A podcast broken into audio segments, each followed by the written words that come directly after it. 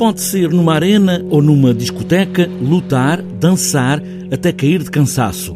Mark de Putter, diretor artístico da Culturgest, que conhece o trabalho de Max Stewart e já viu esta peça, fala nesse sentido de arena, de luta ou pista de dança mas essencialmente nas muitas limitações que existem no nosso relacionamento entre pessoas e se pudéssemos alterar tudo. O espetáculo parte de um certo paradoxo, que é que o, o homem é um animal social, não é? Como sabemos, precisamos estar em contato com outras pessoas para sermos felizes e para funcionarmos, mas ao mesmo tempo este contacto social é muito codificado, é muito limitado na realidade. Há muitas regras de distância entre pessoas, coisas que se pode fazer a outra pessoa, coisas que não se pode fazer. Uh, e a Meg Stewart, de facto, o que ela está a tentar perceber neste espetáculo e, e a investigar, e se tentássemos tirar todas estas limitações e começar de zero. Um, criar um, um, entendimento entre as pessoas, a maneira de se,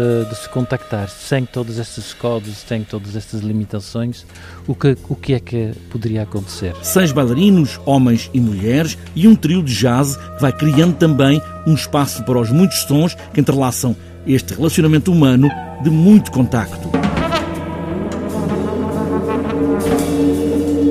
Que é uma banda sonora, é um trio de jazz, de power jazz, de facto é piano, bateria e guitarra elétrica.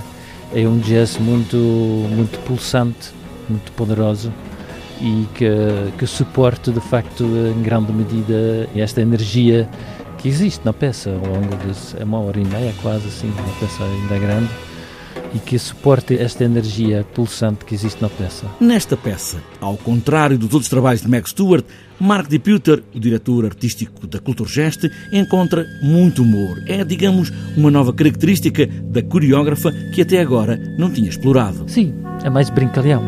Sim.